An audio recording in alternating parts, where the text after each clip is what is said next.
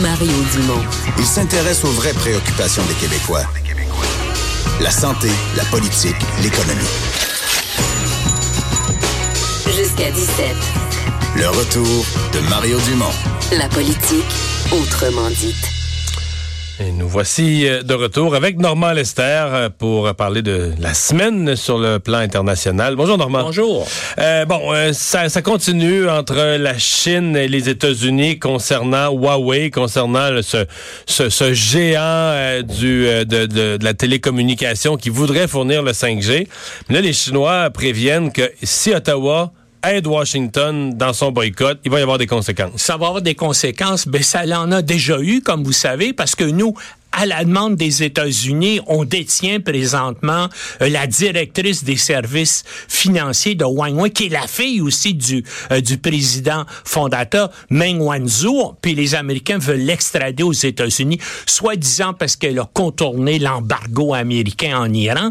Ça, ça n'a rien à voir avec le Canada. C'est ça qui est terrible. On a appliqué ici, on a arrêté quelqu'un à la demande des États-Unis pour quelque chose qui est absolument pas illégal. Puis là, on est pogné avec elle, puis avec puis là, on est pogné avec ça. Puis la Chine qui dit attention, ça va des Ça en a déjà eu, comme vous savez, il y a deux euh, Canadiens qui ont été arrêtés en Chine et accusés d'espionnage. Évidemment, c'est pour contrer euh, la détention de Meng Wanzhou. Et là, qu'est-ce qui va arriver avec ça? Et là, ben, ça continue parce que il y a le, toute la question du réseau 5G hein, que les Américains interdisent sur leur territoire. Il y a d'autres pays qui envisagent de le faire. La Grande-Bretagne aussi veut, parce que les États-Unis disent attention, c'est un réseau qui été conçu en Chine et Wei a des liens avec les services militaires chinois et les services secrets chinois pourraient espionner tout ce qui se passe dans les autres pays. Maintenant, le Canada, est-ce que est-ce que le Canada va adopter le réseau 5G Moi, je pense qu'on peut absolument pas le faire. Pourquoi? Parce que les services de renseignement électronique du Canada sont complètement intégrés dans le réseau d'écoute électronique mondial des États-Unis qui s'appelle Five Eyes. Alors c'est sûr que les Américains, si on adopte le réseau 5G, ben les Américains vont dire au Canada, vous pouvez plus faire partie de ce réseau-là. D'ailleurs, ils menacent de faire ça avec la Grande-Bretagne présentement.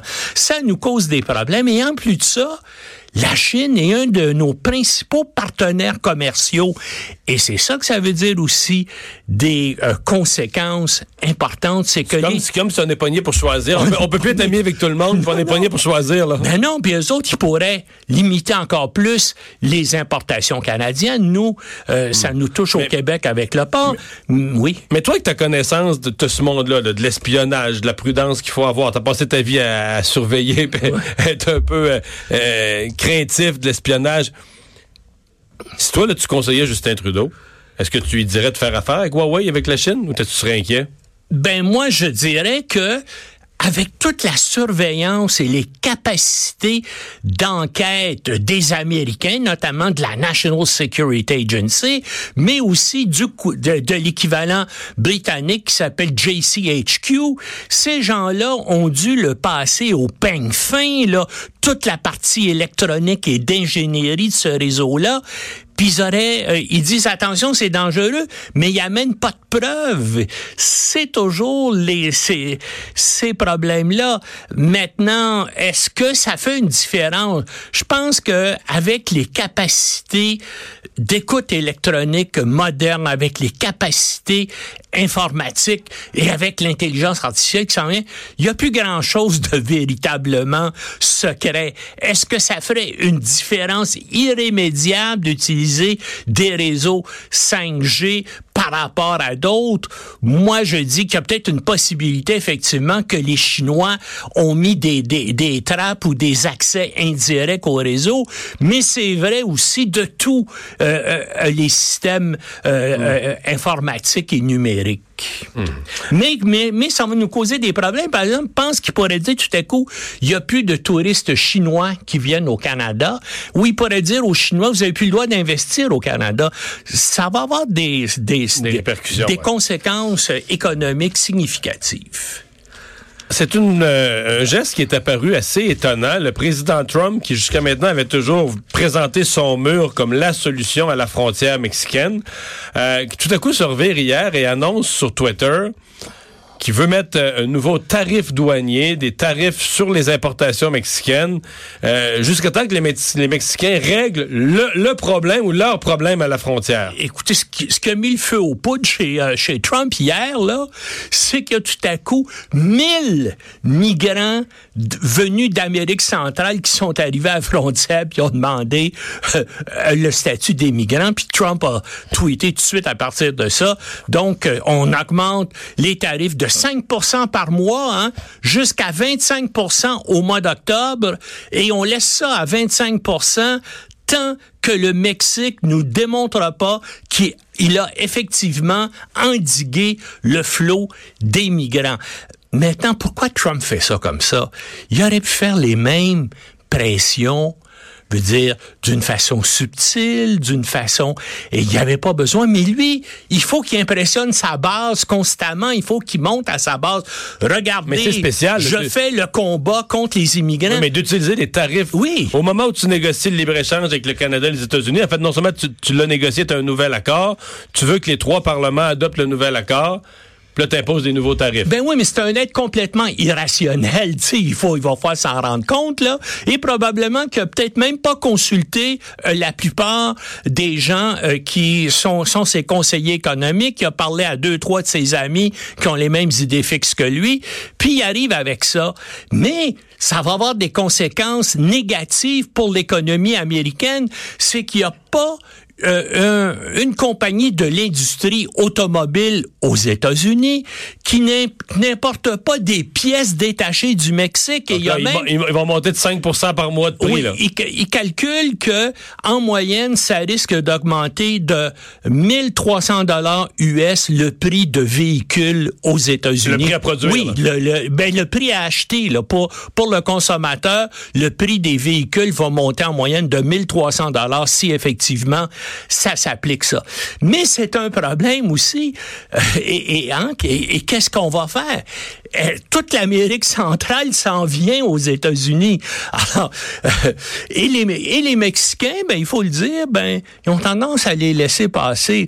Pourquoi? Parce qu'il y a, hein, faut comprendre la mentalité et l'histoire du Mexique. Il faut pas oublier qu'à peu près le tiers du territoire des États-Unis a été conquis par la force sur le Mexique tout le sud-ouest des États-Unis, du Texas jusqu'à la Californie, ça faisait partie du Mexique, ça. Puis c'est en train de redevenir latino. Latino aussi, hein, parce que la langue espagnole, bien sûr, est devenue, hein, c'est veut dire ces, ces régions-là sont presque plus bilingues que le Canada anglais l'est présentement, parce que à cause évidemment de cet afflux-là. Mais ça fait une réaction. Mais mais Trump, c'est ça, a besoin toujours de montrer à sa base je lutte contre ça parce qu'il y a une réaction des Américains qui veulent pas ces gens-là. Mais maintenant, jusqu'où ça va aller? Ben, encore une fois, comme sa guerre des tarifs avec la Chine, ça va surtout nuire aux consommateurs américains. Alors comment il va contrer ça? Par quel mensonge, par quelle propagande, il, il, il, va falloir voir, mais c'est... Et puis, ça règle pas le, le, le problème. Est-ce que le, le Mexique pourrait le faire? Et peut-être que ça va forcer le Mexique à effectivement intervenir, mais il aurait pu tout faire ça discrètement et menacer discrètement le Mexique en disant, hey, vous êtes mieux de faire ça parce que nous, là, on va appliquer... Mais il fallait, bien sûr, qu'il claironne ça sur tous les toits. Il fallait qu'il fasse un show. Euh, Normand, un coin euh, où, qui est toujours assez tendu euh, et qui, où ça a monté d'un cran euh, récemment, Arabie Saoudite et Iran. Là, Ben Salman qui les accuse de sabotage sur des pétroliers demande aux autres pays du Golfe d'intervenir. Euh, on se dirige vers où? Mais est-ce que l'Iran a vraiment fait ça d'abord? Ben c'est ça, c'est ça la question. C'est sûr qu'il y a eu euh, des attaques sur quatre pétroliers qui étaient ancrés à l'entrée du golfe Persique, donc près du détroit d'Ormuz. Maintenant, c'est des attaques extrêmement légères puisqu'on parle de sabotage. Hein? On n'a pas dit une attaque aérienne ou une attaque avec des roquettes ou des missiles, mais effectivement, il y a des explosifs qui ont sauté pas loin de la coque de ces navires-là. Moi, ça me paraît pas être quelqu'un de parfaitement organisé et qui vraiment a intérêt le faire? Est-ce que à cause, ils sont soumis actuellement à des sanctions américaines terribles. Euh, les Américains se cherchent un prétexte pour leur faire la guerre. Est-ce que les Iraniens seraient assez bizarres pour eux-mêmes faire ces attentats-là. C'est sûr que euh, les votes en guerre, comme le conseiller à la sécurité nationale de Trump, John Bolton, dit oui, c'est les Iraniens. C'est sûr que les Saoudiens aussi. Mais si on y pense, là, les gens qui ont le plus intérêt dans cette région-là du monde et qui ont les capacités opérationnelles de faire ça, c'est deux groupes. Premièrement, c'est Al-Qaïda dans la péninsule arabique. Ils sont là et puis ils ont les moyens de, avec des explosifs de faire des attaques comme ça. Et puis bien sûr, il y a Daesh aussi, l'État islamique qui est sur place. Alors moi, je penserais que c'est peut-être ces gens-là, en tout cas, qui ont le plus d'intérêt parce que les autres ont intérêt. Ils sont à la fois les ennemis de l'Iran et des États-Unis. Donc, ils ont intérêt à provoquer un conflit entre les deux. Mais en tout cas, on va sans doute être plus fixé parce que l'Arabie saoudite a dit qu'ils vont présenter la semaine prochaine à l'ONU, au Conseil de sécurité, les preuves qu'ils ont comme quoi ce sont les Iraniens qui ont agi. Maintenant, je fais une mise en garde à ce sujet-là parce que, comme vous vous en rappelez, la guerre d'Irak a commencé en 2003 quand euh, le secrétaire d'État Colin Powell est allé devant le Conseil de sécurité, puis a fait un long exposé sur les armes de destruction massive que Saddam Hussein avait, et ça a été la raison que les Américains ont invoqué pour déclencher, pour, déstabiliser le Moyen-Orient, qu'il l'est, l'est encore euh, 15 euh, ans plus tard, et c'était un mensonge complet. Saddam Hussein n'avait pas d'armes de destruction Donc, il va falloir regarder les preuves que les Saoudiens vont montrer euh, la semaine prochaine à l'ONU pour voir si ça se tient. Hmm. Est-ce que, euh, est-ce que Kim Jong-un a vraiment fait euh, assassiner certains des négociateurs du nucléaire, des gens qui avaient participé aux négociations avec les Américains, parce que c'est ce qui circule. À la Maison-Blanche, j'ai compris qu'aujourd'hui, on, on n'est pas assez sûr, on refuse de commenter cette histoire-là. Essentiellement, c'est un journal, puis un journal sérieux de Séoul, la capitale euh, de euh, la Corée du Sud, qui dit que euh, Kim Jong-un a fait exécuter son principal négociateur sur le nucléaire avec les États-Unis et quatre de ses adjoints pour espionnage. ça serait un peu surprenant. Ben, ce serait énorme en même temps. Ça serait absolument énorme. Mais il faut dire que dans le passé, la presse sud-coréenne a rapporté des choses comme ça à plusieurs reprises que Kim Jong-un ou d'autres, ou son père ou son grand-père avaient fait exécuter des gens et puis on les voyait réapparaître quelques mois plus tard. Maintenant, dans le cas de ce dictateur particulier-là, je vous rappelle premièrement qu'il a fait assassiner son oncle parce qu'il se sentait menacé par lui. Qui était un de ses principaux conseillers. Oui, avec un canon anti-aérien. vous voyez ce que ça fait comme exécution.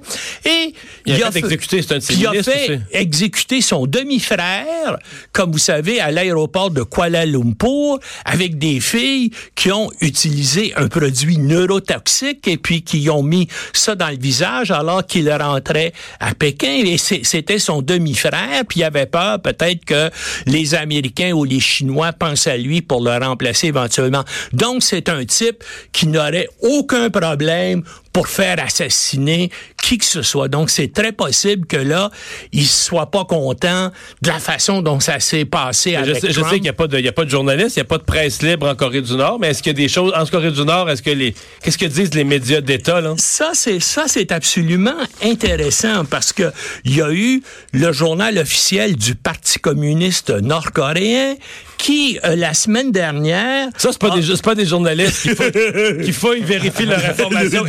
Ça, c'est un communiqué officiel et qui mettait un, qui, qui lançait un avertissement, et je cite, contre des actes antipartis et anti-révolutionnaires de responsables qui pourraient héberger secrètement des rêves dans le dos du leader suprême. Wow. Relis cette phrase-là. Faut, faut qu'on la réécoute. Oui, oui, OK. Alors, je, je cite, euh, il mettait un avertissement contre des actes antipartis et anti-révolutionnaires de responsables qui hébergeraient secrètement des rêves dans le dos du leader suprême. Ça semble vouloir dire qu'il y a de la zizanie Ouais. et puis que le leader suprême se méfie de certaines personnes dans son entourage. Et quand le leader suprême se méfie, euh, il, oui, il il, exé- attend- il oui, il exécute. exécute. Ben, comme ça, son demi-frère et son oncle, hein, dès qu'il ça, il- n'y a pas beaucoup de Pulitzer, euh, ce- ces journalistes-là, là, pour des grandes enquêtes. Ben, la Pravda non plus à l'époque. Non, non, non. Hey, merci Normand. Bonne semaine. On va s'arrêter pour la pause. Les sports au retour. Le retour de Mario Dumont.